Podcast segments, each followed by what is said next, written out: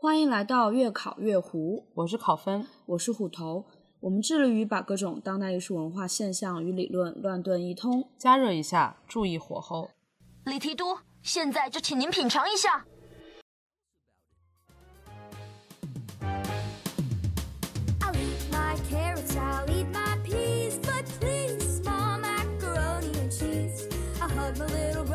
I'll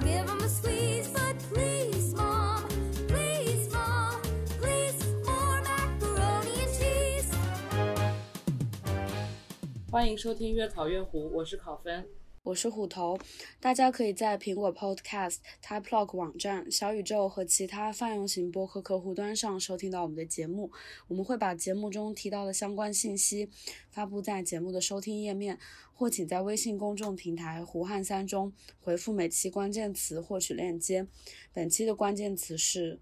mac and cheese。近期几桩儿童性侵的案件引起了社会的广泛关注，案件的曝光和后续发展也激起了大家的热烈讨论。所以本期我们邀请到了在纽约做儿童保护的社工朋友艾迪，来和我们分享他的工作见闻以及他对这些事件的思考。然后首先就让艾迪来给大家做一个自我介绍吧。嗯，大家好，我叫艾迪，然后我是在哥伦比亚大学读了社工硕士，然后在硕呃硕士毕业之后，我就去到了布鲁克林儿童保护中心做儿童保护的社工，啊，我工作地方的英文名的全称叫 Brooklyn Child Advocacy Center，然后我工作的内容主要有三个部分吧。我首先我是一个 forensic interviewer，就是我是帮助呃警警察还有儿童保护机构去直接对小朋友进行采访，就那些小朋友都是受到虐待的小朋友，我会用一些比较适合这个小朋友成长阶段，嗯、还有就是呃一些 non-leading question 去从小朋友那里获得呃一个 narrative，就是关于他是否有被 abuse 以及他要怎么被 abuse，然后这些信息可以帮助司法机关和儿童保护的这个机构去进行一些接下来的行动，来更好的保护这个小朋友。然后我的第二个工作内容应该叫做 victim advocate，就是我会帮助一些家庭，帮助这些进入我们系统的这个呃家庭来跟不同的机构，就是司法机构和儿保儿童保护机构做沟通，然后他们有什么其他方面的呃需求，我也会尽量帮他们链接一些资源。然后我的第三个工作内容应该算是一个叫叫就是一个 counselor，就是我们嗯、会对确认他确实被 abuse 的小朋友进行一些 trauma focused therapy，然后就是让他因为越早我们相信越早的介入，还有就是小朋友得到越多的一个 supporting caregiver 的帮助，他就会嗯越少的被 traumatize，他就会越好的从这个他受到的伤害当中这个痊愈过来。嗯，就是工作的三个 part。好有意思，因为我感觉我们最近在国内听到的，呃，网上吧，关于鲍玉明案件还有王振华案件的讨论，其实最集中的讨论的点，都是在我看来都是和司法程序嗯有关的。比如说像鲍玉明的案件，大家一直在关注的就是说他能不能立案，然后他是不是真的就是犯罪事实的认定这种，就是他到底是不是呃犯了罪什么的。然后对于王振华的案件的话，现在大家讨论的更多是量刑的这个问题。但是从艾迪的工作内容，我觉得我们可以看到他，他虽然是和司法这个机关是有关的，是有合作的，但是在司法程序或者是在针对犯罪嫌疑人所做的工作以外，为了保护儿童权益，或者是为了救济儿童性侵的受害者，他还有很多其他的前期的、后期的，嗯、保障工作需要做。这个我觉得可能是国内也许会比较欠缺的一种工作方法，呃，尤其是在政府层面，也许我们并不知道有没有什么 NGO 或者是志愿者在做，因为我知道像鲍玉明案件的那个受害者，他其实有提到是有志愿者在帮助他的，但是这个，呃，他比如说这些志愿者他们工作的规模，他们工作的机构，可能和美国的这种模式还是有一些，应该是有一些区别的，所以我很想知道的是，就以艾迪的工作经历，就以艾迪工作的这个呃 Brooklyn Child Advocacy Center，在一个家庭暴力或者是儿童性侵案件发生以后，到底会发生什么事情，警察会做什么，你们会做什么，然后又怎么到了法院，就这一系列过程当中会发生什么？这个我觉得可能在，尤其在国内，我们真的不了解，嗯，嗯。会发生什么？可以美可以讲一下，就是在美国的这个模式里，具体的流程是怎样吗？对对对，对，我觉得康老师讲的挺有道理，就是就在国内这个案件，主要是感觉集中，大家关注点主要是集中在这个司法司法正义的伸张方面，而且感觉就是这个机官方的机构介入，可能就是警察，还有就是后就是其他的司法部门，他们怎么去调查，怎么去抓这个罪犯。然后像考老师说的，好像确实会有一些志愿者，嗯，提供给小给这个受侵害的小朋友提供一些心理帮助方面的内容，但是可能就是不成系统，就可能是这种得到舆论广泛关注的案件才会有一些志愿者闻风而至去对这些家庭实施救助，但一些更隐秘的、更没有那么多曝光度的，好像就没有一个很成体系的。这样一个比较比较综合的介入系统吧，所以我感觉，呃，美国的这一套儿童保护调查系统的话，它就是它就是它就是它强调的一个工作模式叫 multi-discipline 的一种调查模式，就是这个 multi-discipline multi-disciplinary team 里头就会有不同的 profession 的人，比如说我们机构里就有，就是我们现就是我们是在一一栋一栋平房里头吧，然后 就是呃，然后就是各个机构的人都会在那里有工作人员。就是我我是我工作的一个大一个大的机构，它叫做 Safe Horizon，是纽约一个比较大的服务各种各样案件的受害者，比如说家暴案件，或者是 sexual abuse 案件，或者是各种其他普通案件的受害者。然后我们我们这个在 Child Ad- base 在 Child Advocacy Center 的这样一个，就是主要是服务 Child abuse 的受害者，他可以是受害者本身或者受害者的家庭、家人。嗯，我们提供的就主要是更多的心理学方面的专业知识，还有 forensic interview 这个方面的相关的专业知识。就我们知道怎么样更好的去问小朋友，怎么样让小朋友更少的受到二次伤害，然后怎么样。尊重小朋友的他的主动权，就不要不要去强迫他去说一些他就说一些他其实并不是很清楚的一些事情。对，反正就是更 child friendly 一点，更 child center 一点。然后还有一个那个一起工作的机构就是 ACS，就是 Agency of Child Service，就是美国这边它这边的一个很大的一个保护儿童的一个政政府政府的一个机构。就他们他们工作内容就主要是说，当这个侵害小朋友的人是呃 person who is legally responsible for this child，监护人，对，就是监护人，他可以是父母，或者是养父母，或者是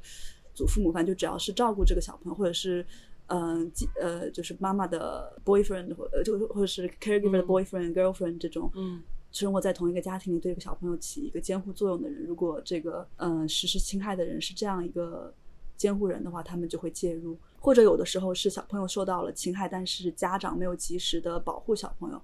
没有及时的做出一些反应，他这些这个儿童局会介入，他会就觉得就是就是你的监护人没有起到你应尽的责任。他们主要就是会跟这个家庭一起制定一个 safe safety plan，就他们的主要任务嗯就是他们是保护小朋友。是不是有点像 我刚才说的那种预防二次伤害那样子吗？还是这儿童局是我们案接到案件的一大来源，嗯就是在美国这边，呃，它有一个 mandated re- reporting system，就是就是各个州的法律不一样，就有的州它是特定的职业，比如说老师、医生或者是 therapist，他觉得有这个嗯儿童虐待的可能性，他就必须要报告。然后在有的州，他是所有的公民他都有这个责任去进行报告。然后他们一般是拨打一个 report 一个热线电话，然后就说自己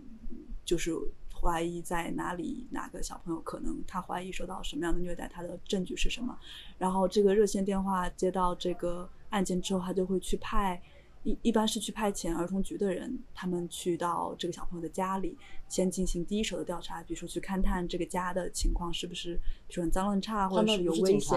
他们不是警察，嗯但他们可以上门就是。但是家长好像可以选择开门或不开门，反正就是家长哦也有，反正他们之间有个 tension。呃，然后那个，呃，他就会做出一个先做出一个风险评估，觉得这个是不是一个这个报告是不是可以成可以成立的。然后如果他觉得这是一个比较紧急的案件，嗯，他就会一般是比较严重的 physical abuse，还有 sexual abuse，那这个小朋友就会被带到我们 CEC，就是 Child Advocacy Center 进行这个采访。然后采访完之后，这个儿童局的人就会根据这个采访的结果，就他相不相信这个小朋友说的话，还有这个小朋友说的这个 narrative 的严重程度，他会采取一些相应的措施。嗯、一般的话就是，如果是比较严重的案子的话，他可能就会 file against this family，或者是这 file against the caregiver，就是在 family court 上，就是在家庭法庭上面，嗯就是去告这个家长，然后这个家长可能会接到呃 order order protection，就是保护令，他就可能不就他就会被要求不可以接近这个小朋友，或者是不可以接近家庭里的其他人。然后更严重一点，就这个小朋友直接从这个家庭里被带走，就被 remove 走，然后被安置到一个集体的，一般是先被安置到 child 呃 children center，就是一个小小孩子集体居住的一个地方，之后嗯，再根据这个家长他的他的这个对，或者是他的改过自新程度，啊 然后决定要不要把小朋友还回去，或者是就把小朋友 remove 走，放到一个 foster care 的家庭里头。嗯然后还有，如果但是如果没有那么严重的话，他们可能就是跟这个家庭坐下来，大家他们一起进行一个嗯 family safety safety 嗯这样一个 meeting，然后给家长家长和家庭制制定一个 plan。就是一般就会让家长去参加，比如说 anger management class、parenting class，让他啊明白要怎么样更好控制自己的脾气和更好的去照顾这个小朋友。这个叫 preventive service，这个一般是嗯外包给其他机构，就是纽约有很多其他的服务家庭和小朋友的社工机构，然后他们儿童局一般会把这些服务外包给这些机构，然后他们可一般是上门来对这些家庭进行服务，好像是。但如果是参加课程，就是进行一些 family therapy 之类的吧。然后如果是课程的话，就一般是家长去到这些机构里去参加这些课程。嗯，这是大概是儿童局做的事情。所以说，你们机构跟比如说儿童局，或者是比如说跟政府的这个部门，或者和警察之间的关，就有点像外包了他们工作的一部分，就是协助他们，比如说照顾小朋友，或者就是对他们进行，比如说的心理疏导，或者是取证的。这个部分的工作，但是他们可能更多的是走一些程序上的一些，比如说把小朋友带走，或者是你们得在小朋友这边得到了这个证据之后，会他们就是会再交给政府或者司法部门，然后进行下一步的行动，就是做他们会做出一个判决这样子。嗯，对对对对，嗯，对我们本身就属于一个中立机构，就是我们嗯并不是说特，并不倾向，因就感觉儿童局它的倾向可能就是小朋友受到的越少的伤害越少，因为越少的伤越少的伤害就越好，因为他们会有一个舆论压力。他们会经常在要不要把小朋友带走和要不要让小要要不要 support 这个 family 之间摇摆，然后这个是有就是这个是会根据舆论来，就比如说有的时候是这个小朋友死在家庭里的案件增多，那舆论就会 pressure 这个儿童保护局去更多的 remove 小朋友。嗯嗯，但如果有更，但是但是有也有很多的 advocacy group，他们会说你们没有权利把这小朋友和他的亲生父母分开，对，你你们应该 family first，应该更嗯多的把小朋友放在他的原生家庭里头。反正他们会，他们有自己的一套就是工作的 protocol 或者是他们的一些理念，然后会使他们倾向于说，就是相信这个小朋友，或者是不相信这个小朋友，或者是把他带走之类的。警察局也是这样，就是他们会有一个倾向，但是我们我们这个机构就比较中立一点，他会、我们的机构就是会更加中立一点，嗯，就是中立的意思，就是说你们会做，就是你你不预设到底发生了是否发生了侵害，嗯然后这侵害的严重程度是什么？嗯你们是比如说像你做这个采访工作的时候，你你是没有这个预设的，嗯你不是预设说啊，我一定要就是立刻把他保护起来，和他的家人分开的这种，你没有这种预设。对，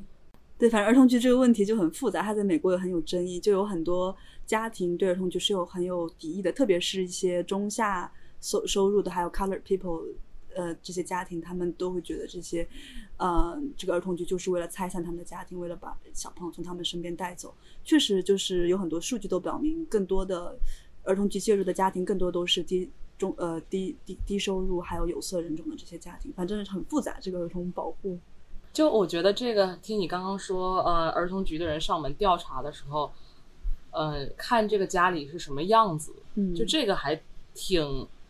非常阶级化，我觉得这是非常容易产生一个阶级化的印象。对。就如果你去到一个白人中产家庭，然后一切都干干净净的，就是那哪怕发生了一些不好的事情，你你可能给给人的观感，就是给儿童局他们的人的观感，可能说啊，这是一个很 established 的家庭，然后这可能是一次意外，或者是嗯。他们会觉得没发生什么。嗯。但你要去到一个低收入的家庭，然后可能嗯房子没有那么大，没有那么嗯光鲜，对。那你你生活状态没有那么好的时候，他肯定会更容易去认定说啊，这是发生了侵害。对，而且他们会对家长进行一些背景调查，就低收嗯入、呃低收入家庭，他们的家长可能会更容易有 substance abuse 啊，或者是犯罪记录啊，哦他们就会更加的觉得倾向于相信这个家庭里发生的是 abuse，是一个比较严重的案件。对，确嗯实会有很多因素，就是在这个 intertwine 在这个里边。嗯嗯，嗯，然后嗯、再讲一下我们机构办公室里还有其他的一些部门，嗯、还有还有一个很重要的部门就是警察局。然后我们的警察局是叫 Brooklyn Child Abuse Squad，它是在纽约 Special Victim 呃这个这个分局的下面的一个专门调查儿童保护的这样一个警察分局。就呃 Special Victim 是纽约市呃，可能美国好像美国其他州也都有吧，就是专门调查 sexual abuse 的这样一个特殊的分局，它的可能它就是他们一些模式啊，还有对警察的培训方面可能会跟调查其他案件会不太一样。然后在这个 special victim 呃 squad 下面有一个专门调查 child abuse 的 squad，就是它会他就是 station 在我们 CEC 里边，嗯、就是他们就是主要负责在司法方面进行一些调查吧。对他们是有 make arrest 的权利，就是就警察在什么时候会进行逮捕，这是一个嗯很 tricky 的问题。我也嗯曾经问过我的 supervisor 很多遍，就是说他警察一般什么时候会 make an arrest，然后我们我们我 supervisor 说嗯我也不知道，就很其实有时候很很武断，然后很 ambiguous。就一般来讲。嗯，就是如果是 physical abuse 的话，他看到小孩子身上有有伤，然后他就很有可能会把，嗯，这个这个就是造成这个伤害的家长给抓起来，然后一般是关一晚上在一个 detention center，然后第二天他会上庭，这个家长会上庭，然后接受一些，比如说给他发一个保护令啊之类的一些后续的，呃程序，然后，嗯，其他的。比如说 sexual abuse，这个警察他就会做出一些判断，比如说他相不相信这个小朋友，他觉得这个小朋友的这个 narrative，嗯，有没有连贯性，或者是他的可不这个小朋友的岁，他讲话的时候他可不可信，他就会做出一个判断。如果他觉得是可信的话，他就会继续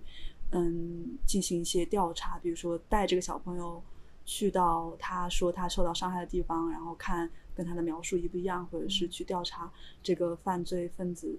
呃呃，这个这个这个嫌疑人他的各方面的一些情况，反正就是调查这个案件，嗯嗯，进行一些后续的调查。嗯，我们还会有嗯，就是 district attorney，他是嗯 prosecutor，、相当于这边的，就是他会就是地方检查对警察部门检察察官部门，嗯。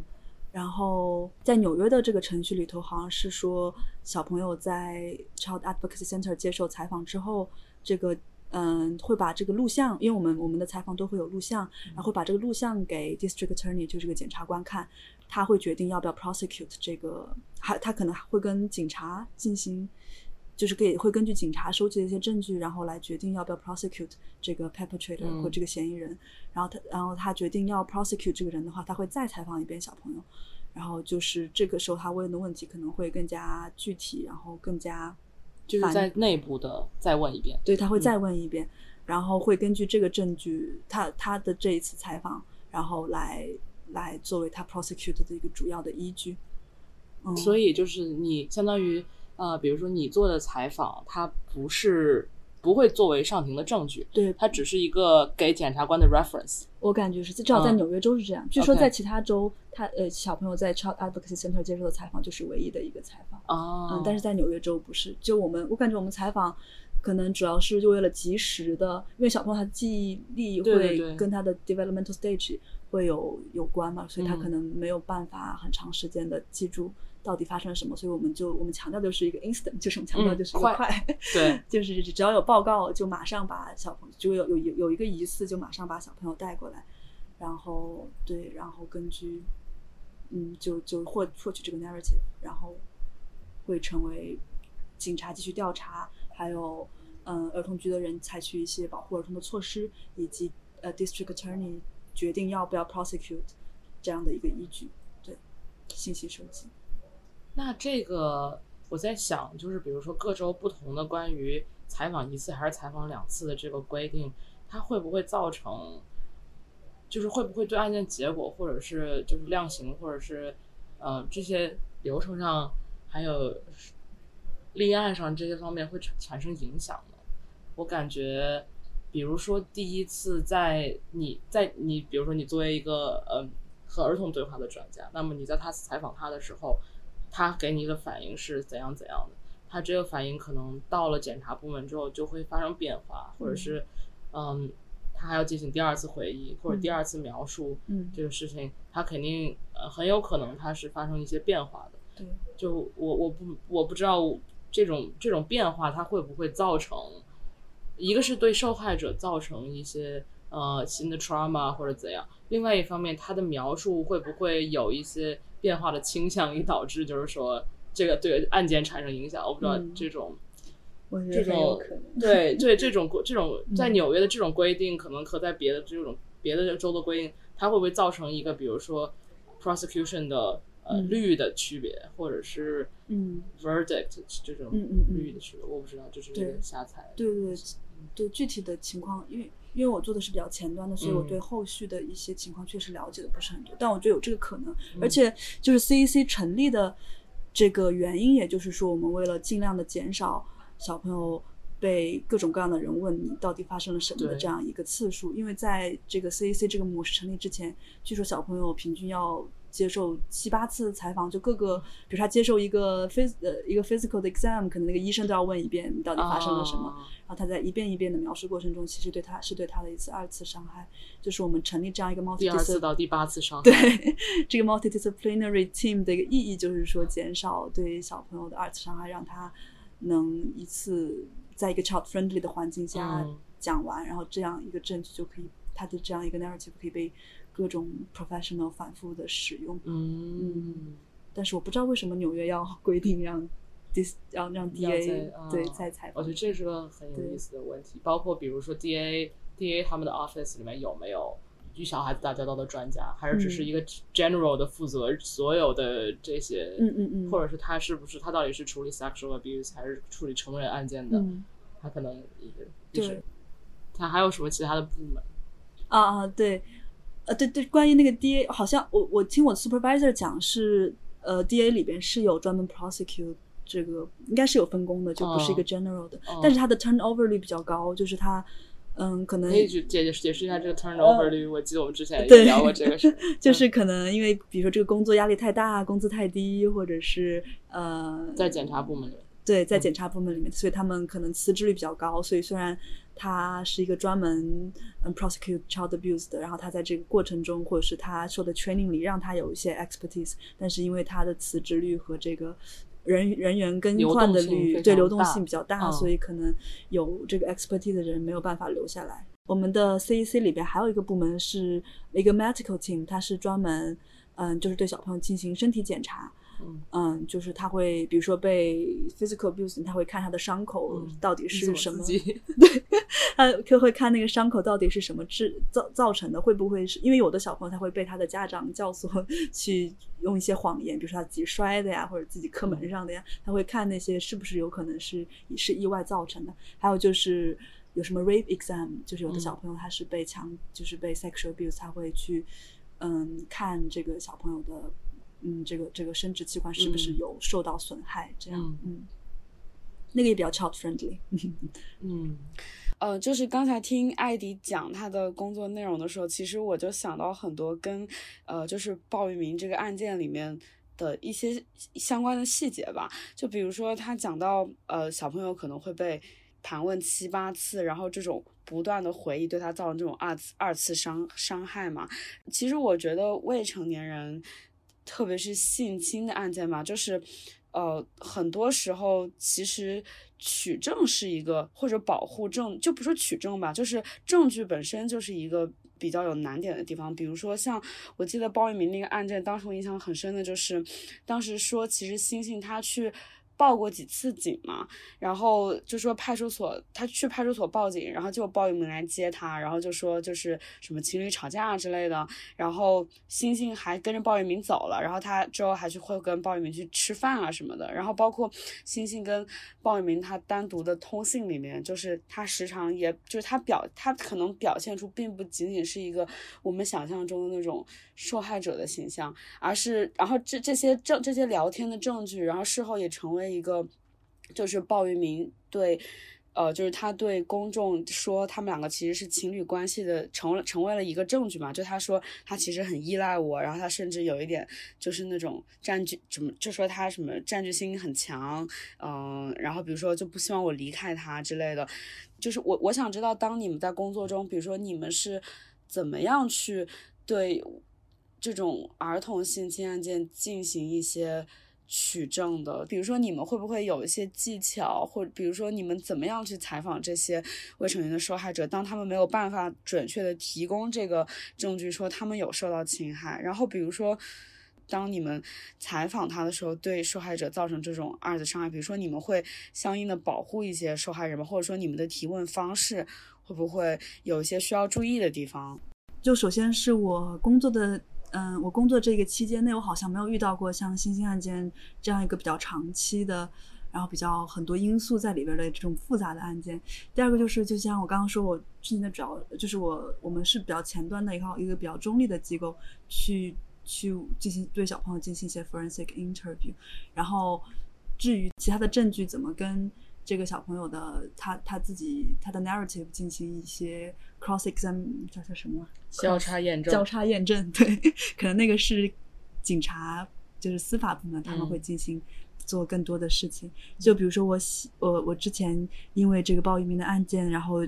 就就也结合我之前。进行的一个参加的一个 training，就写了一篇儿就是谁是性侵儿童者的这样一个文章，就里面就是主要就是讲了 grooming 的这样一个概念，就是说有一些儿童性侵者他们是比较有这个规划，然后是他会知道怎么样慢慢的一步一步介入这个小朋友的生活，怎么样对儿童的心理进呃就是对这个儿童进行一些控制，嗯无论是控制这个儿童本身，还是控制这个儿童周围的一些环境，让儿童相信说他对他进行的一些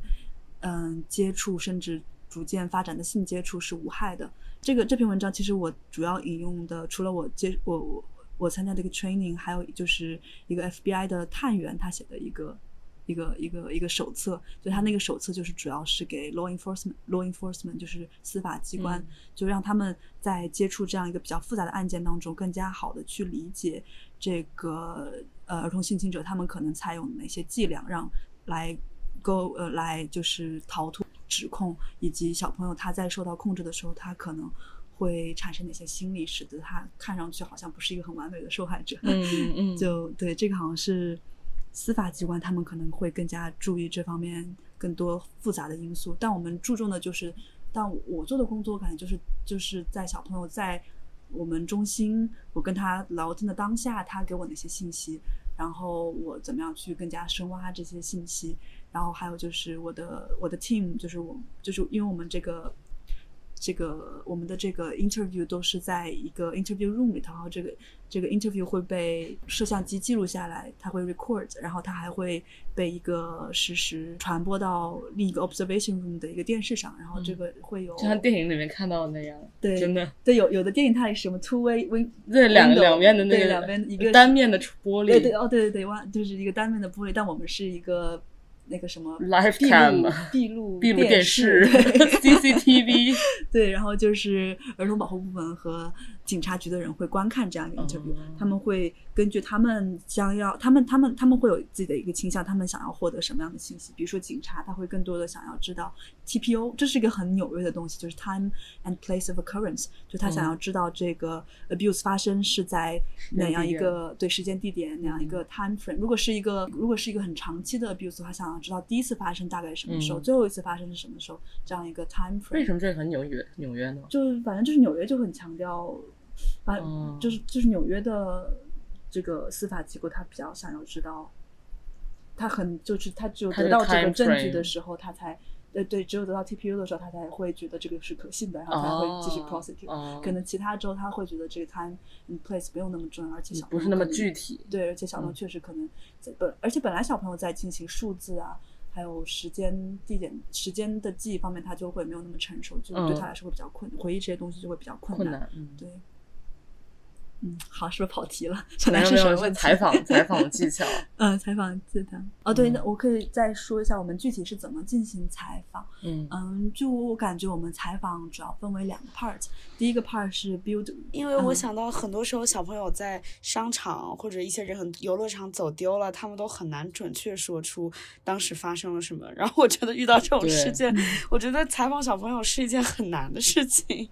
嗯嗯，是的，嗯是的。是哦，插一个，就是我觉得有一个特别 basic 的问题，就是你接到的未成年人这个年龄的跨度是嗯一般是几岁到几岁？嗯，我们机构就是，嗯、我们机构的主要是，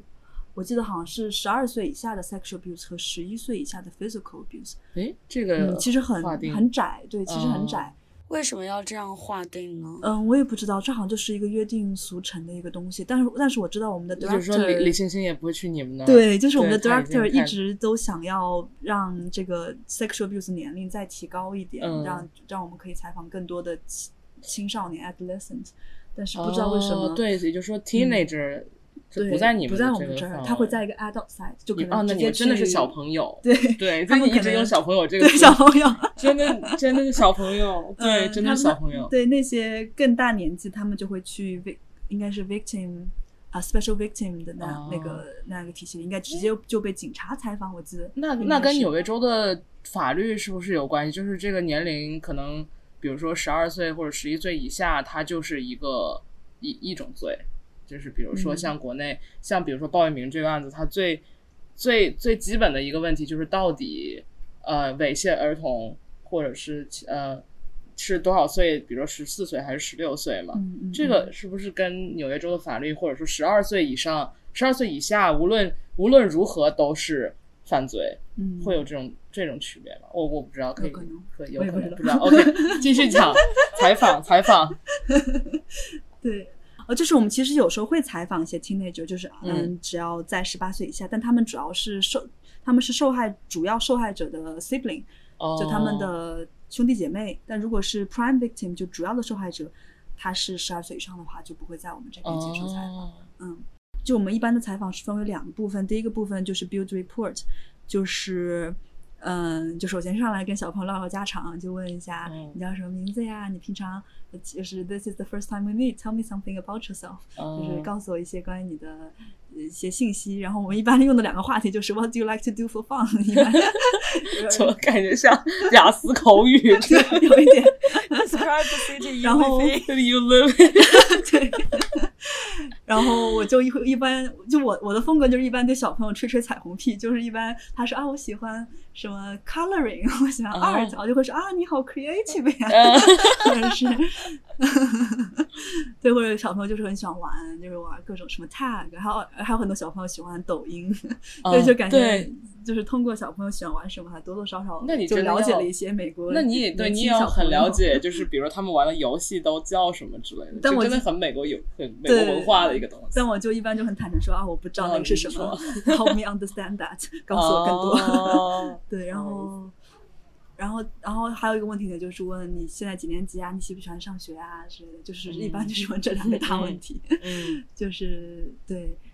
然后，然后第二个 part，嗯、就是 building report。第二个小的部分就是我们会跟这个小朋友介绍我们在这样一个 interview room 里面说话的一些交谈交流的一些入呃规则，就我们第一个规则就是说，我会呃我会问你一些问题，但是如果你不知道这个问题的答案，你就说我不知道，你就是不要去 guess，对，不要嗯去 guess。然后第二一个呃 rule 就是说，我会重复一些你说的话，然后如果你觉得我说的关于你说关于你自己的内容是不正确的话，你可以改，你可以改修正我。嗯嗯，就这一点，就是因为可能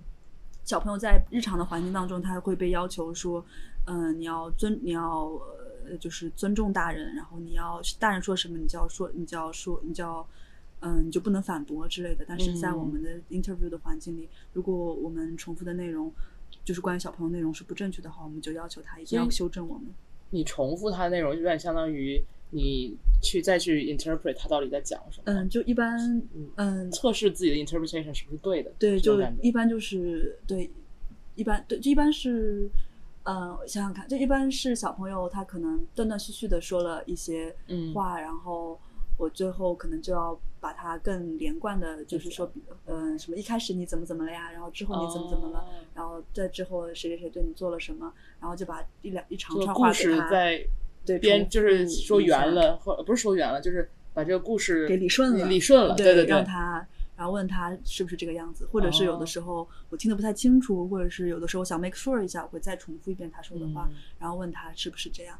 然后我们第三个规则就是说，我会问你一些问题，如果你不懂我问的是什么，你就说我不知道，或者是我很 confused，然后我就会嗯再、呃重复一遍我的问题。然后我们第四个 rule 就是最重要的一个规则，就是说我们在这里只讲真话，only tell the truth。嗯，嗯，然后我就会问他，你知不知道什么是 telling the truth 呀，什么什么之类的。哇，That's a philosophical question 好深奥。对，有，而且有有，我记得有一次就是有一个小朋友，他是有 OCD，就是强迫症，然后他就。那个是不是我的 interview？是我嗯同事的，就我观看的那个、那个采访。然后那个那个同事就说：“呃，你必须在这里必须 tell the truth。”然后那小朋友就很紧张，说：“那万一我撒谎了怎么办呢？或者是万一我……嗯，呃对吧嗯、反正他就因为这个 rule，他就很他就会很纠结，纠结，到底什么是 truth？对，然后他对 他就很纠结，到底是是不是 truth，什么是 truth？我到底有没有可能有就是会 accidentally 说谎，哎，对，accidentally 说谎怕谎，自己说谎对对，然后最后他就我从我同事问他什么问题，他都说 I don't know，我说 I don't 哦 want to talk about that。然后哦最后最后我跟他妈妈聊天，他就说可能是因为这个小朋友 OCD，所以他就会 obsess，说我只要答应了我这个 promise，就是我只只说谎真话，我就一定要 keep 这个 promise。他还他就很怕自己犯错，很嗯，怕自己 accidentally 说谎之类的。就是这这个 ultimate truth 就是 I don't know，对，I don't know。但但 in some way I don't know 也是谎话，如果他知道，哦他其实知道哦吗？，good point，对，我知道。或者 I don't want to talk about。I don't wanna talk about 这个是真话对对，OK，呃，对这个呃，说到 truth，可能还涉及到一个 cred credibility。Credibility credibility，对我们有时候会嗯对年纪比较小的小朋友，在这个采访的最后问他一些 credibility 的问题，比如说，呃，你知不知道什么是真话？然后你知不知道不说真话会有什么样的后果？就如果你对老师不说真话会有什么样的后果？对警察不说真话会有什么样的后果？嗯就对，就大概进行这样一个 test。嗯，那有多小啊？最小的小孩你见过的？一般三岁吧，三岁怎么能讲清楚事情啊？对小很多。我想到那个狩猎那个电影里面不是吗？那个是什么？狩猎一个电影，就是那个 Maz 演的那个，讲的是对对，就是里那个里面就是一样麦麦子跑。没有啊，就是我就是因为看了那个电影，我就想到关于就是你怎么采访小朋友这个问题，因为因为那那个电影其实就是讲说他是一个幼儿园老师吧，好像，然后就是有一个小朋友很喜欢他，然后就会给他写那种比如说 I love you 什么之类的卡片，然后他就会跟他说，嗯，就是你你不应该，就是就是小朋友可能不是很明白什么是爱吧，可能他就会跟他说，你不要这么做，就是你你这些行为，你就是你要把它留着，比如说以后，比如说就是。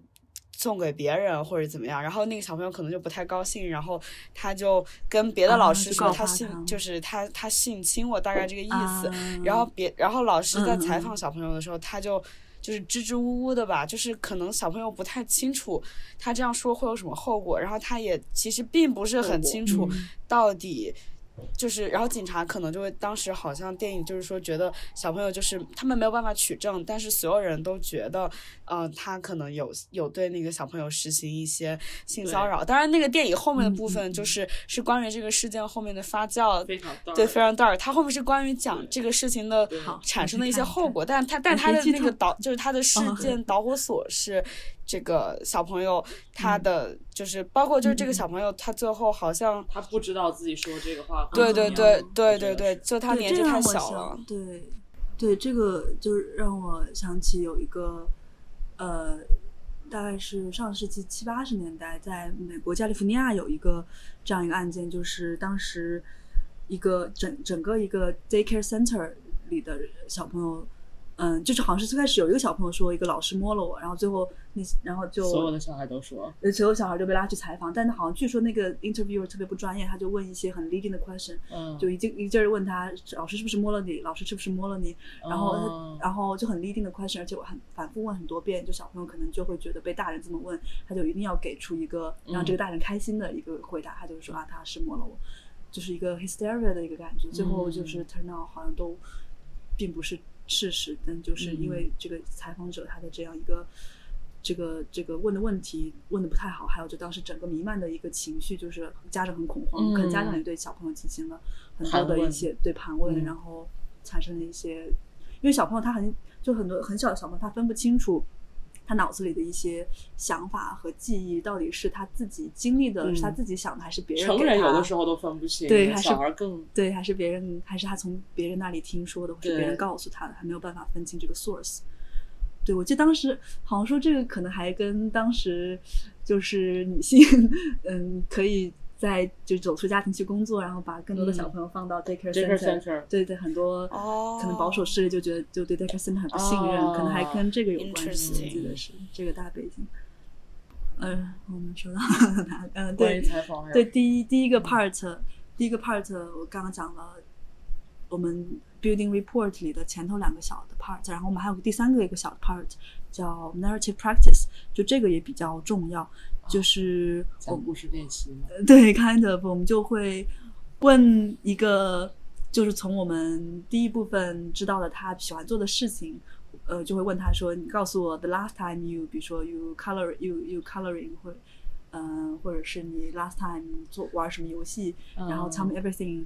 嗯、about that time from the very first beginning until the end，、哦然后 tell me every detail about that，就会让他练习一下，就讲一个很中性的事情。嗯嗯或者甚至是他很开心的一件事情，然后让他从头到尾每个细节都不落下的去讲述发生了什么，然后同时我们也会就是 practice 我们刚刚讲的那些规则，就比如说我会重复一些他说的话，然后问他对不对，或者是问他一些让他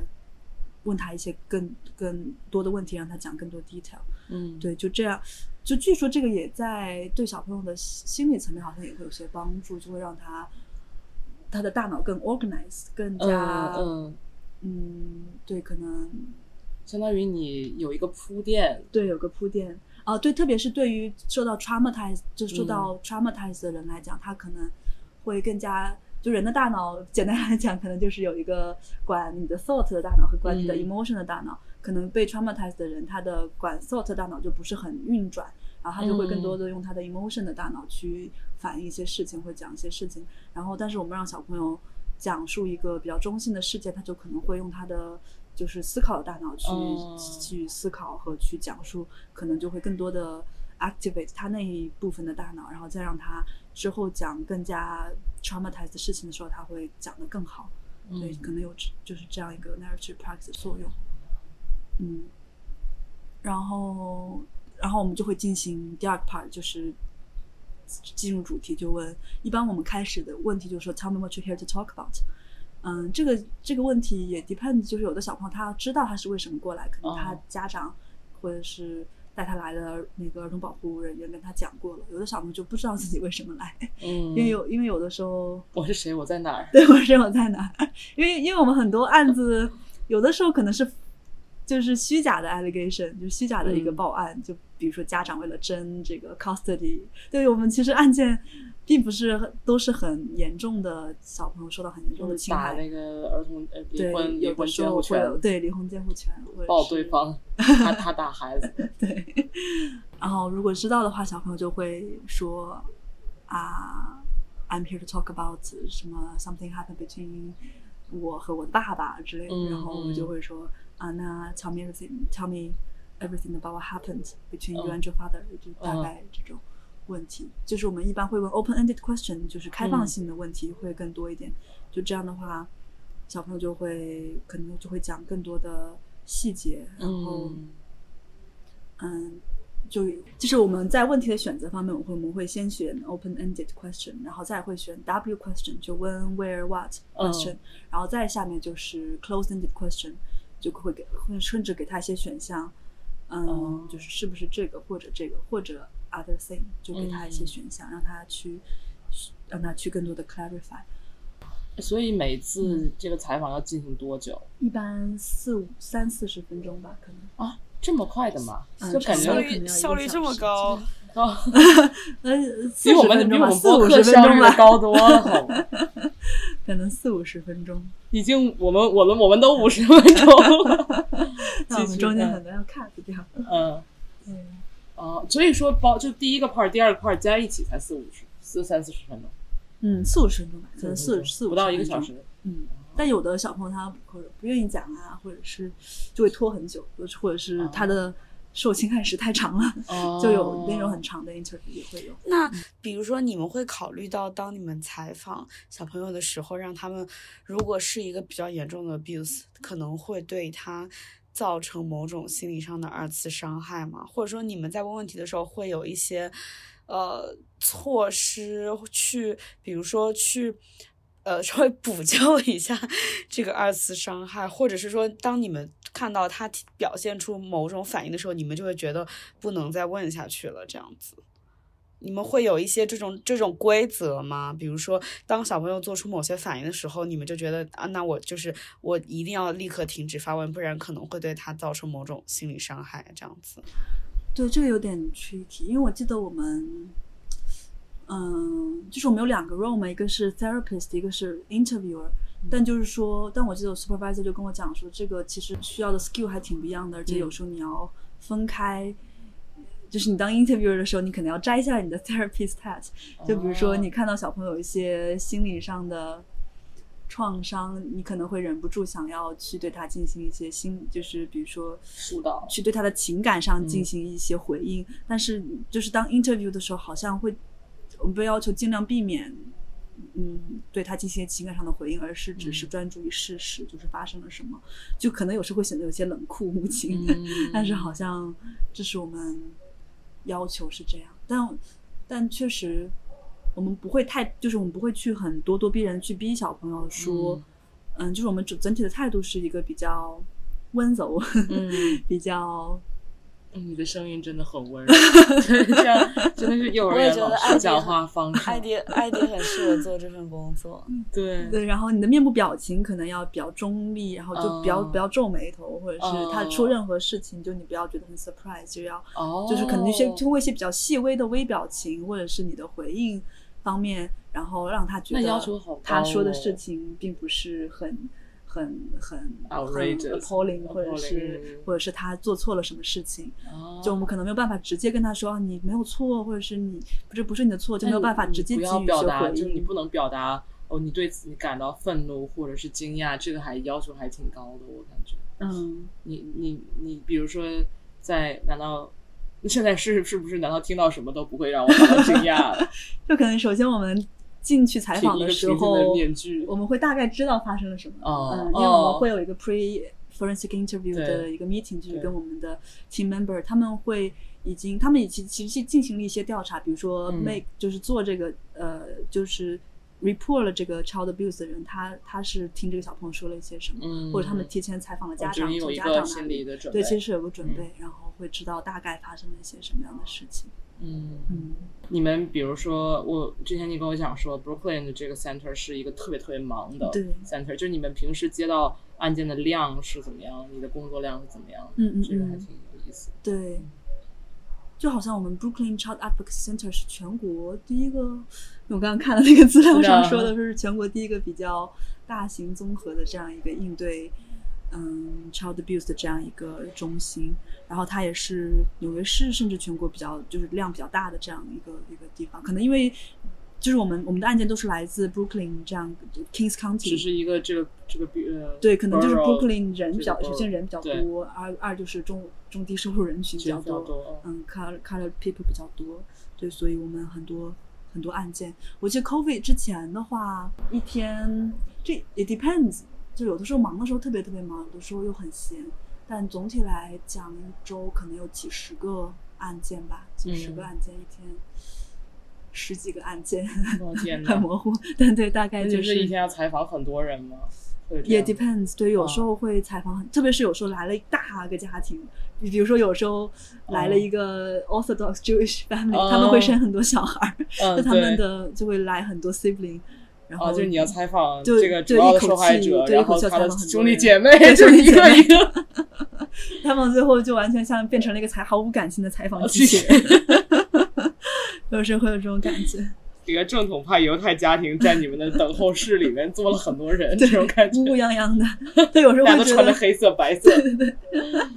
有时候会觉得我们像一个那真的 Brooklyn 有很多，center，对嗯对，但 COVID 之后的话，就这个案件会大大的减少。就我们就从我们的 folder 就可以看出来，因为我们会有一个 folder 会装 coordination sheet，还有一些其他的材料。然后之前我们都是用大概这么十厘米厚的这样一个 folder，但之前那就可能就五厘米、四厘米厚、嗯 这样一个小的 folder。嗯然后，而且就是原来的话，就是就是这个案件它会，呃，它就是怎么讲，就过来的比较及时，就就比如说就对比较 instant，就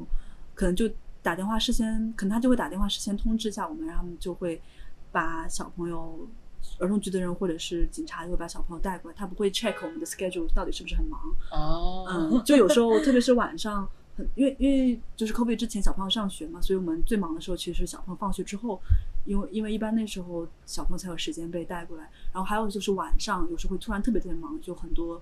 嗯 case 突然就进来们是二十四小时工作吗？呃我们是在早上九点八点一直到晚上十一点。但如果就但是有时候会加班，就如果太多 case 的话，我们会我记得我有同事甚至待到过凌晨两三点，哦，嗯，对，但但也不不一定是因为 interview 才到待到那么晚，有有的时候可能是因为 interview interview 完之后，后续的处理会很复杂。嗯就我们我刚刚说还有我有第二个 role 是 victim advocate、嗯 advocate，可能帮助这些家庭做 advocate 的那个同事就会留很晚，就会一直待到这个小朋友，这个儿童局的人或者警察决定了这个小朋友去哪里，然后我们嗯最后才能下班。对，然后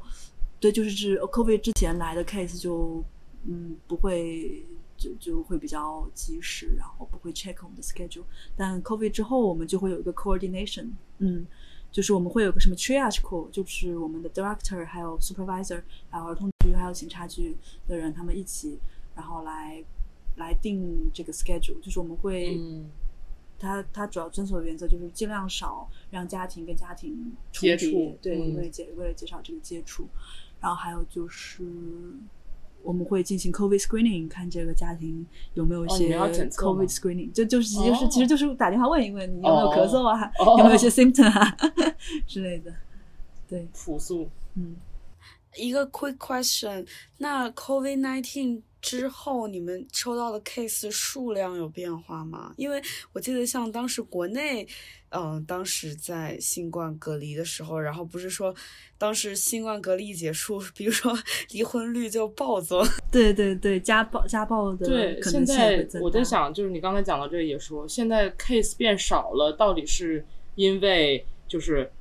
我觉得应该不是侵害变少了，对对对而只是报告报告嗯嗯嗯变少了，就是像你之前说的 mandate 这个 reporting，对，因为其实当把大家关在家里的时候，其实很。而且呃至少关键是相处时间会更多吧，就是能够了一些 report 的人的接触变少，对嗯他们又不去，比如说不去上学，老师也看不见也不去，嗯医生也看不到，就这些报告的人是变对对少了，对对所以这个 case 好像是嗯嗯嗯，是的，是的，特别是刚开始小红不去上学的时候，我们 case 基本上没有什么采访量。但最近不知道为什么我们的 case 增多了，但是嗯，就是但是就是报 reopening 这个 source 的来源就是很有很大的变化，就是我们嗯之前最多的 source 就是 DO 就是 Department of Education 下的学校，嗯，嗯来自老师的哦 report 就是 public 最多嘛。对 public school 嗯 DOE，嗯，所以上学还是很重要的。对，就一般就是老师看到小孩子身上有疤痕，就问你怎么回事啊，他就说被爸妈打了，然后就会被报告。嗯呃，一般是这样子。那现在就是网上上学，小朋友老师看不到小朋友嘛，所以就不知道他到底有没有什么疤痕。然后，但最近 case 增多，据说是来很多是来自 community community service 的 pro pro pro 呃 provider，还有是 therapist。就我接到好多案子都是小朋友跟自己的 therapist 说什么，我被嗯爸爸，我不就会被谁谁谁什么 abuse 了，或者是嗯，主要是 sexual abuse 很就是我感觉相对于以前来说多了很多，嗯，比例多了很多。对，因为原来大多数都是 physical abuse，但现在很多就是 sexual abuse，可能就是小朋友他心他，因为很其实很多时候小朋友被打，其实他可能创伤没有那么大，可能、嗯就如果不是特如果不是特别特别严重的话，但是 sexual abuse 小朋友肯定肯定还是会有很多心理上的这样一个反应，然后他就会跟自己的 therapist 讲，嗯，他然后这个 therapist 可能就会报告这个案件，嗯。我们再讲一下，就是呃呃，victim advocate 到底是做什么？主要就是原呃，就是 COVID 之前的话，我们是这个家庭来到了我们 CAC，我们就会有两个，就给他给他搭配两个工作人员，一个工作就是一个一个工作人员就是 interviewer，就是会去采访这个小朋友，另一个工作人员就会全程陪伴这个家庭，就是从他一进到我们 CAC 这个这个 advocate，他就呃他就会去到就会去向这个家庭介绍这是什么地方，我们会做些什么事情，小朋友会得到怎么样的采访，嗯然后你有任何 question 和 concern，你就可以来找到我。然后，嗯，interview 结束之后，我们会再见一次这个家这个家家长和小朋友，问他们这个 interview 结束之后有什么 concern，、然后你有什么问题，你现在心里怎么样？就主要是 crisis intervention 吧，因为有的家庭，比如说家长他可能第一次知道小朋友原来受到这样的侵害，还会很很很很很受不了，他就会有一些就有点有点精神崩溃，有点精神崩溃，然后我们会进行一些 crisis intervention，让他冷静下来，让他嗯先在这样一个短时间内让他有一个方向感和有一个就是生活的秩序感吧，就可能帮助他建立这样一个。感觉家长也需要心理心理支持。对对对，是这样，嗯。而而且是不是我理解是就是可能很多家长，像比如说你之前跟我讲到的，呃，Brooklyn 它是有很多新移民嘛，嗯，然后可能很多人其实根本不知道，就还是 again 我是谁，我在哪，就家长也不清楚美国的这个儿童保护这个体系到底是 how it works，嗯。所以就是你们还要做很多类似于普法工作，嗯，对，就是对于新移民的话，对我我就是我接触到一些中国的家庭，因为我是其实我我觉得我被招进这个机构，主要就是因为我会说中文，然后中文是我们机构嗯除了西语以外需要的第二大的外语。但是虽然在数量上跟西语差很多，就西语说西语的人可能几百来个，但中文可能就十几二十个这样子。然后就案件，嗯，对，就比如说一个月的案件来讲，中国人的案件的话，我感觉一般都是新移民，然后一般是 physical abuse，就是一般就是小朋友身上常有疤痕，规操作打孩子，对，其实就是 discipline，对，对。靠靠什么 corporal punishment，对，嗯，身体上的处这个这个体罚？体罚，对对对，体罚。会有多严重呢？你接触到的 case 里面，我记得印象比较深刻的就是，嗯，有小朋友被爸爸打了一个巴掌，或者小朋友被妈妈丢了个水瓶儿，嗯，对，但但可能、是、什么要笑？听起来好糟糕。不知道，突然，但可能就是心里面，他们不知道美国有这样的，他们甚至不知道美国有儿童保护局，甚至不知道有 mandated reporter，甚至就是不知道有这样一个系统的存在，他们可能会被政府起诉，会被小朋友会有从家里被对这个嗯带走的危险，他们可能不知道，所以他们在体罚的时候就会打到一些 脸上啊、手上这些很明显的部位，就对，就就可能会让自己陷入危险。嗯 特别是在如果我记得我有个 case，就是那个新那个他们是刚刚移民到美国，他们自己就有很多嗯生活上的压力需要去处理。就比如说，我记得那个那个家庭是妈妈白天在嗯做指甲的地方工作，爸爸晚上在餐馆工作，然后他们。一般是妈妈早上把小朋友送去学校，然后爸爸可能就爸爸是白天睡觉嘛，他大概可能下午三四点会起来一下，把小朋友接回家，然后妈妈下班回来之后照顾照顾小朋友，然后爸爸这时候就出去上班，就他们必须就是很对无限连接的无限、呃衔接的去工作，然后去挣这个钱，才能勉强的 cover 他们的小朋友的上学的费用啊，还有这个 rent 啊、还有这个房呃这个 parking 的费用之类的。但就是因为这个爸爸。好像就是有小这个小男孩把这个橡皮泥弄到了地毯上，然后爸爸当时就很生气。然后据他妈妈后来，他妈妈跟我讲说，他们当时有很多在月底有很多 bill 要去要去要去这个付，然后爸爸可能本来心理压力就很大，然后被这个小朋友一折腾，他就更生气，然后火气上来打小朋友一巴掌，然后后来小朋友就被家长 report 了，然后是我采访被被了这个小朋友老师呃，对，被被被老老师报告了，然后是我采访这个小朋友，然后我就觉得我当时可能，嗯，我当时也刚刚入职吧，就是不是特别有经验，我就觉得我问了一个特别不好的问题，我就问小朋友说：“你爸爸打了你几下？”就是在当时这个打你巴掌的时候打了几下，然后他就说打了十下，然后那个好像貌似就是这这样一个信息就被警察局和儿童局的人认为这是一个很严重的 abuse，但其实对于小朋友他可能并没有，对于数字来讲他可能并没有一个概念，他可能只是你问这个问题，他就觉得我需要给你一个答案，他就可能猜猜测了一下，或者是随便给你胡乱胡乱说了一个数字。Anyway，但也可能因为就是有疤痕，就是有疤痕，就是如果小朋友身上有疤痕的话，这个家长也更有可能被捕。嗯，对，反正最后就是这个这个爸爸被逮捕了，然后在 detention center 待了一晚上，然后第二天好像被发了一个保护令，他就不允许在家里住了，他就不允许接，因为他不允许被接近这个小朋友，然后那个爸爸就只能睡在车上，然后据说睡在桥洞底下，反正就就就特别惨，感觉就本感觉这个家庭本来就很脆弱，但是嗯因为这个被卷入了儿童保护系统，他们的家庭好不容易勉强维持的这样一个平衡又被打破了。就这个时候，我会觉得有一点抱歉，可能。嗯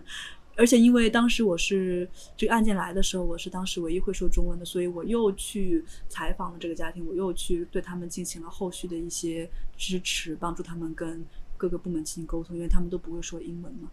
对，所以，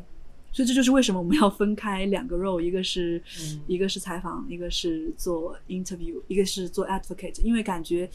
虽然我们说自己是中立的，但是家长会把我们看作是跟儿童局或者是警察是一一伙儿的，就他会觉得你跟你在猜上我的家对，庭，你在猜想我的家庭，你问我小朋友这些问题，然后用这些信息 use against me 那种感觉。嗯但是这时候会有另一个同事，他会更加更加支持家庭一点，他会去对对这些家庭进行心理上的安抚。嗯，其实，在不同的人，在比如说不同不同的社会阶层、不同的人种、不同的社会地位的人打了孩子之后，他面临的后果其实是很不一样的。就比如说，你如果很清楚这个系统，然后我就打在传看不见的地方，对，有可能。然后或者说我知道怎么打不留疤，就所以就 对吧？然后可能他就不会被这就像鲍玉明，他就他不是他那么熟悉法律，他就一直等等到他十六岁嘛，就是他就是对对，还是有很多可以钻的，只嗯嗯嗯，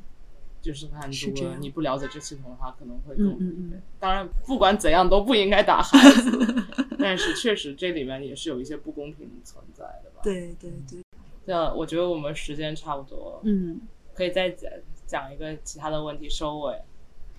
我觉得可以讲讲，就是比如说你读这个学科，然后找工作，还有后面哦，对，我觉得说到这个，我还是很震惊，就是之前跟艾迪聊的时候，我发现原来社工专业是一个这么大的专业。嗯，就前几天我我在想这个问题的时候，因为你跟我讲过，就是说你们专业一届有几百个人，500人五百人，嗯对，然后这有这么多人，我超震惊，对，但但后来我不愧是哥大，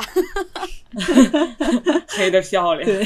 但没有，我后来想了一下，就是我觉得这个这个在在美国，如果你要做一个，比如说图书管理员，你也是要读一个嗯 library librarian 的这个硕士。就是我感觉有一类有一有一些具体工作是首先嗯，它偏实践性，就是这个实践是你本科所不能获得的，然后你做这个具体工作，它特别 technical，所以它就是有点像培养公务员一样，给我的感觉就是一个特殊工种。嗯它就是我在想，你你们的这个专业可能跟我们读人文就是一些比较理论化的这砍大山个学位的感觉是完全不一样的。对，嗯就是我觉得这可能这个学科这个学科的设置，还有它的课程的设置，就是跟我们。的跟我们跟我们想象中的这个 Master of Arts 是完全不一样你们你们也不是也不是 MA，反正对，嗯而且我想问问，就是艾迪为什么一开始会想来美国读这个专业呢？对，就是心路历程开始了。我感觉我这个都比较机缘巧合，就当时就是想，哦怎么有个开始进入留学中介留学中介，对对对对，对，当时就是留学中介给我选了这个专业。讲一下你的我心路历程啊，就当时比如说对大读这个学嗯校的感悟啊，对大这是我们最后一个话题。好的，就我记得我大三的时候就是决定要出国嘛，然后当时就是说读啥呢？嗯，就我当时的我的我的这个我当时本科读的就是社会学，然后就我记得好像是我我记得是那个中介给我推荐说还有社工社会工作这样一个专业，而且哥大也有社会工作这样的一个学院，所以我也去听过一节一些课吧，然后跟一些社工学院的人有一些互动。然后，但其实最终我感觉我定价决决定下来读这个专业，我觉得可能还是我妈拍的板儿。就我妈她了解这个专业之后，觉得哎，它是一个好像助人为乐的这样一个这个关心我觉得社会正能有这样，义。我觉得能有这样的就是觉悟和社会责任感的妈妈，在就是选学校以以说我我的女儿以后要去助人为乐，这这真的非非常对不典型啊。但可能他也比较看重这个哥大的名声，因为因为啊就是就是社就社工，其实他的录取比较容易，说实话，嗯。就是他对你的成绩啊，或者是你的背景，可能没有那么看重，就觉得你只要写文书的时候表现自己有一个助人为乐的心，或者是你对社会议题、嗯。social justice 的一种关注，他可能大概率就会把你录取进去。嗯对，反正我妈就觉得好像跟她就觉得这样这个这个社工这个这个职业这个专业的关怀跟我从小以来的关注和抱负 可能比较符合，她就劝我，然后她就让我去试一试这个专业，对，她就觉得这个专业挺好的。那是怎么做到儿童这一趴呢？就我刚开始进社工的话，我觉得我还是比较比较 lo- lost，就比较不知道自己在干啥。我记得当时很迷茫，就一个是我们要去实习，然后我实习的地方是在一个儿童，嗯，是在一个幼儿园，其实就是它叫什么 Head Start Early Childhood Education Center，但其实就是个幼儿园。然后，但是而且那个机构它完全没有 pre 就是有准备说他要怎么样去接纳一个社工实习生，要要对他进行哪些培训和哪些任务的这个这个这个分配。所以当时我就是给小朋友把屎把尿那种感觉，嗯 就很就觉得自己干的事情很没有意义，也不知道自己在做一些什么，然后就助人为乐吗然后 对啊，但最后就 end up 在给小朋友把屎把尿。虽然有时候一个托儿所老师，对，虽然有时候可能因为小保姆。因为我呃实习的地方它是在中国城嘛，哎，就在就在曹老师家附近。就虽然可能有些家长他会需要我对就是就是进行一些翻译啊什么的，但觉得这工作好像并没有那么重要。嗯他们其实也并不是很需要我，就就很就觉得很对，就不知道要干些什么。后来可能是因为研二的时候去到一个就是给嗯 domestic violence survivor，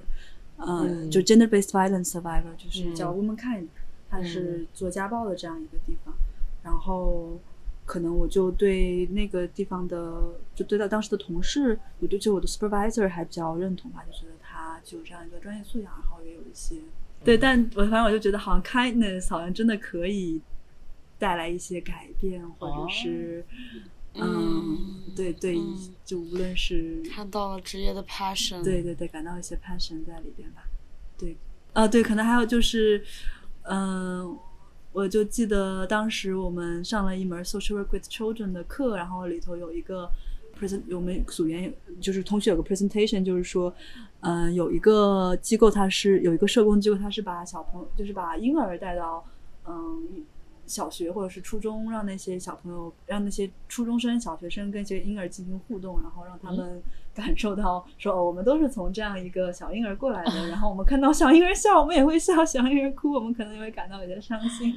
就都是 cultivate 我们一些共同的。嗯，人左老爱性幼 对，或者是一个一些呃同理心吧，那种嗯 empathy 那种感觉。嗯然后我就觉得社工，嗯，好像他他注重的和他呃工他使用的工具就是人类情感一些大家比较共通的，好嗯像嗯嗯嗯。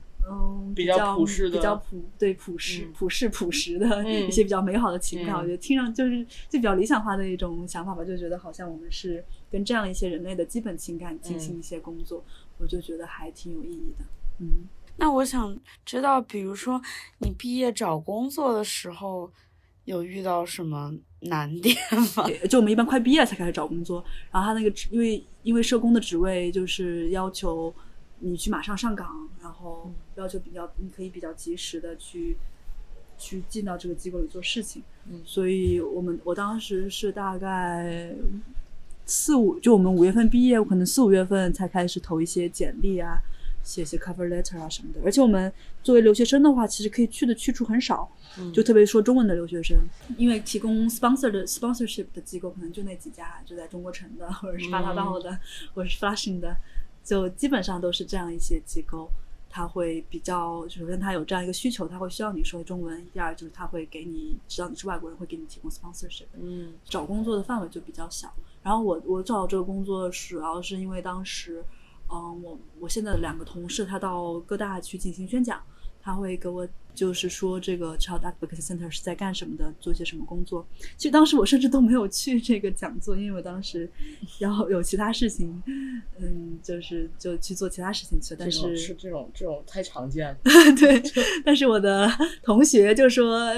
你去试一下呗，你就发一个简历给他们就行了。然后我就发了一个简历，然后就去面试了。然后刚好我的有一门课上有一个同学做 presentation 就讲到了 forensic interview，就之前我对 forensic interview 一直一无所知，但刚好那那门课上那同学就讲了一些这个东西，然后我去看了一下他分享的文章，然后就假装我好像对这个东西有所了解。然后还有就是我，我当时在那个家暴机构实习的时候，碰到有一个家庭，就是他的小孩被，就是我我我主要的接触对象是那个妈妈，和她的这个妈妈的小孩被她的男朋友性侵，而且是个比较长期的。然后当时她进行了很多努力，就把这个跟其他这个人侵犯侵害了的小朋友的家庭一起把这个人绳之以法。对，就我就举了这样一个例子，就是说我好像，嗯，就是觉得如果在司法上面，这个比如说这个受这个是侵害者能得到惩罚，对这个家庭带来的这样一个安慰，可能会就是比较大。嗯对，就我就觉得这样的工作也挺有意义的，因为我们机构主要就是做调查，然后做司法方面的这样一些工作，所以我就 结合了自己的工作经历，瞎扯了一通。很厉害，真的，嗯我觉得之前我们在一起吃火锅的时候，艾迪就是无意中提到，哦，我做的工作是 会有警察在旁边旁观，然后看我做采访。我当时 当时当时就就这不就是美剧中发生的情节吗？就感觉好酷。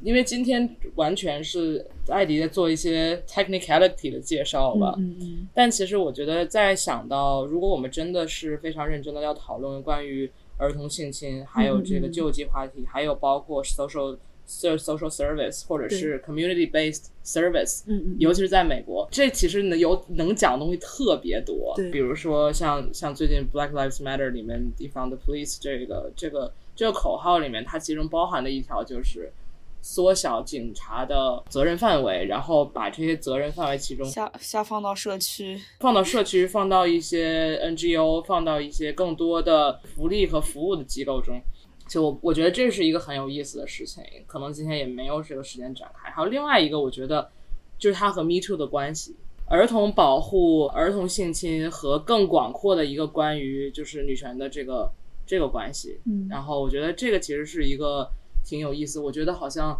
自古以来，social work 这个东西其实就和比如说女性躲避 domestic violence，、嗯嗯嗯，女性和儿童，对，就是它永远是绑定的，女性和妇女性和儿童，妇女和儿童，然后包括比如说一些教会去 shelter 他们，就 shelter 这个事儿也是，对，就是这个历史渊源，我觉得特别特别的嗯复杂，是特别的。纠缠。嗯。但我觉得这可以留在我们之后再探讨，嗯给自己挖坑就更 intricate 的一些地方。其实我们我们在节目里面也，我们在节目里面从始至终也没有真的特别认真谈过 Me Too。对，我也想说，我们俩竟然没有做过一期关于 Me Too 的。就我觉得今天时间是、嗯是够了。嗯，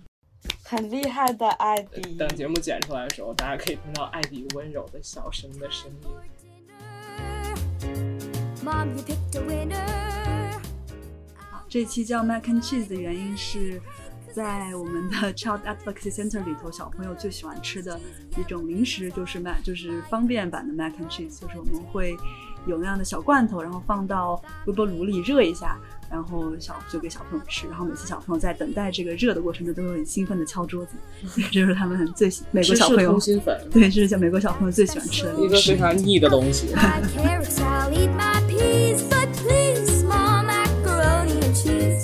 hug my little brother. I'll give him a squeeze, but please.